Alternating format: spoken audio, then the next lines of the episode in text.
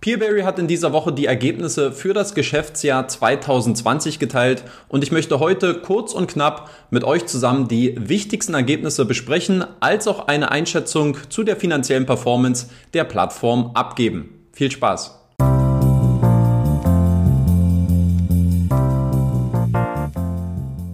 Und damit herzlich willkommen zu einem neuen Video auf dem YouTube-Kanal von Rethink Peer-to-Peer-Kredite. Mein Name ist Danny Neithardt.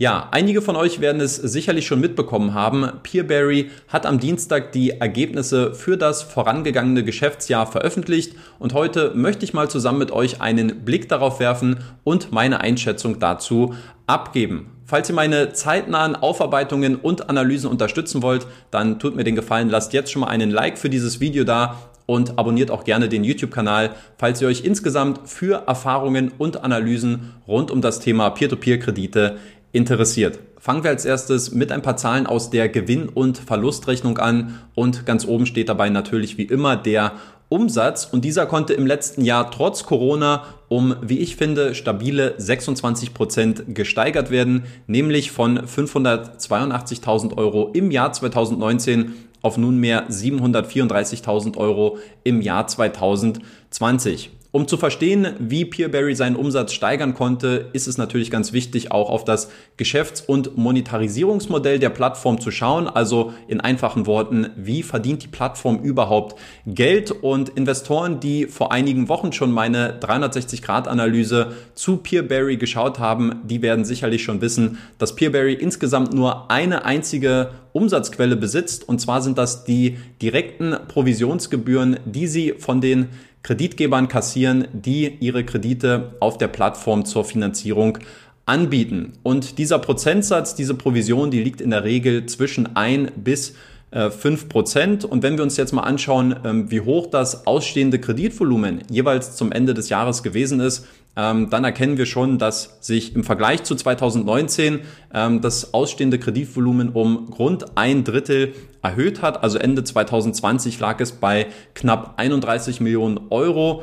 Ganz interessant, momentan äh, nach dem ersten Halbjahr 2021 liegt äh, das ausstehende Kreditvolumen sogar bei über 60 Millionen Euro. Also da deutet sich dann auch eine ordentliche Umsatzsteigerung bereits für das Jahr 2021 an. Ähm, ich habe mir mal den Spaß gemacht und habe eine Korrelation gebildet zwischen dem erzielten Umsatz für das gesamte Jahr und dem ausstehenden Kreditvolumen zum Ende des Jahres. Und da erkennen wir, dass 2019 hier ein Wert von 2,77 herauskommt und für das Jahr 2020 ein Wert von 2,38 Prozent. Natürlich das ausstehende Kreditvolumen, ähm, das betrachtet hier nur den Zeitpunkt zum Ende des Jahres. Dennoch ähm, könnten diese Zahlen so ein kleiner Indikator sein, dass Peerberry vielleicht ähm, die Provision oder dass die durchschnittliche äh, Provisionsgebühr im Verhältnis zum ähm, vermittelten Kreditvolumen, dass die ein bisschen zurückgegangen ist im letzten Jahr, aber das ist nur eine kleine Randbeobachtung und eine kleine Nebenstatistik meinerseits. Ähm, ganz wichtig, der Gewinn, was ist unterm Strich hängen geblieben bei Peerberry im letzten Jahr? Insgesamt ist das Unternehmen ähm, wieder profitabel gewesen. 142.000 Euro standen am Ende unterm Strich.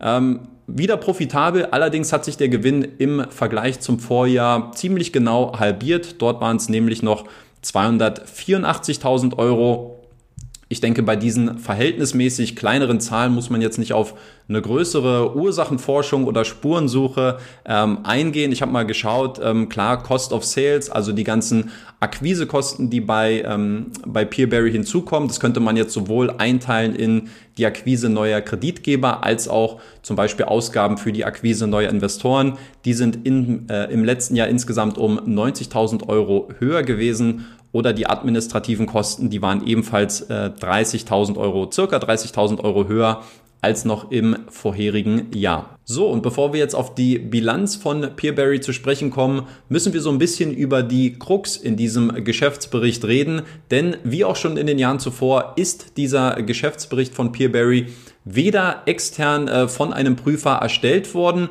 noch ist er gemäß IFRS-Standards durchgeführt worden. Ähm, stattdessen hat sich Peerberry erneut dazu entschieden, diesen Finanzbericht in Übereinstimmung mit dem Gesetz über die Rechnungslegung der Republik Lettland durchzuführen, welches festlegt, wie konsolidierte Jahresberichte erstellt werden sollen. Das ist jetzt an sich erstmal keine große Überraschung. Ich hatte ja auch schon vor einigen Wochen mit ähm, Arunas Likavicius, dem Peerberry CEO, ähm, mich zu diesem Thema ausgetauscht und auch dort hat er ja bereits gesagt, dass man in diesem Jahr erneut keinen externen Prüfer ähm, sich ins Boot holen wird, der dann die Finanzen von äh, Peerberry beziehungsweise von der AV Marketplace attestiert. Ähm, deswegen müssen diese Ergebnisse, die wir hier besprechen, nicht äh, zwangsläufig falsch sein, ja, keine Frage.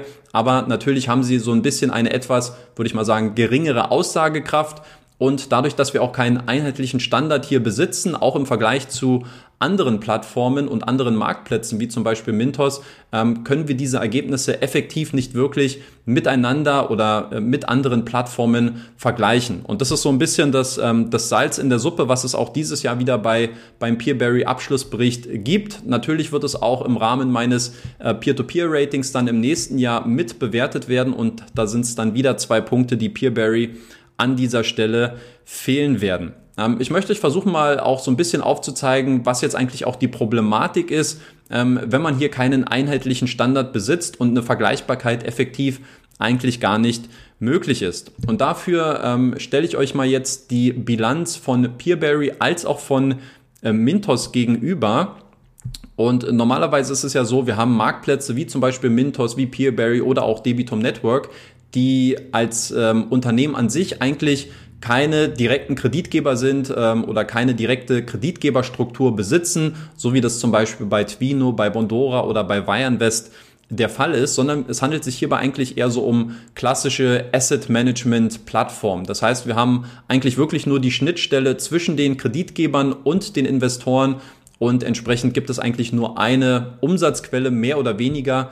Ähm, und zwar sind das dann die, äh, die Provision, die man von den Kreditgebern erhält. Und das Problem, wenn wir jetzt mal so links und rechts schauen zwischen Peerberry und Mintos, ähm, Peerberry im Gegensatz zu Mintos nimmt zum Beispiel die Forderungen gegenüber den Kreditgebern in die aktiver Bilanz mit auf. Also das sind jetzt im Geschäftsbericht für dieses Jahr 32,5 Millionen Euro gewesen und weist gleichzeitig die Verbindlichkeiten, also diese Zahlungen, die dann wieder an die Investoren gezahlt werden müssen, beziehungsweise die Rückzahlungen von dem investierten Kapital, äh, die werden ebenfalls auf der passiver Seite ausgewiesen. Das sind jetzt in diesem Jahr 32,2 äh, Millionen Euro gewesen.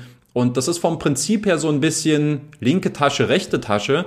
Ähm, und die Probleme, die eigentlich dadurch entstehen, ist, dass die Bilanzsumme dadurch extrem groß wird. Und wenn wir das jetzt mal im direkten Vergleich sehen, ähm, die Bilanzsumme von Peerberry ist ungefähr fünfmal so groß wie bei Mintos, eben aufgrund der Tatsache, dass Mintos diese Vermögensgegenstände als auch diese Verbindlichkeiten gar nicht in seiner Bilanz berücksichtigt. Und dadurch sind Kennzahlen wie zum Beispiel ähm, eine Eigenkapitalquote, einen Liquiditätsgrad, einen Verschuldungsgrad, die sind effektiv ähm, weder richtig zu bewerten, noch sind, kann man es halt gut mit anderen Plattformen vergleichen. Und deswegen ist es, ähm, fällt es mir persönlich sehr schwer, hier eine seriöse Beurteilung abzugeben. Ähm, wenn wir jetzt mal davon ausgehen, dass Peerberry diese Forderungen nicht in den ähm, in den Geschäftsbericht mit reingenommen hätte, dann würde bei den kurzfristigen Verbindlichkeiten wahrscheinlich einen Wert von um die 100.000 Euro stehen.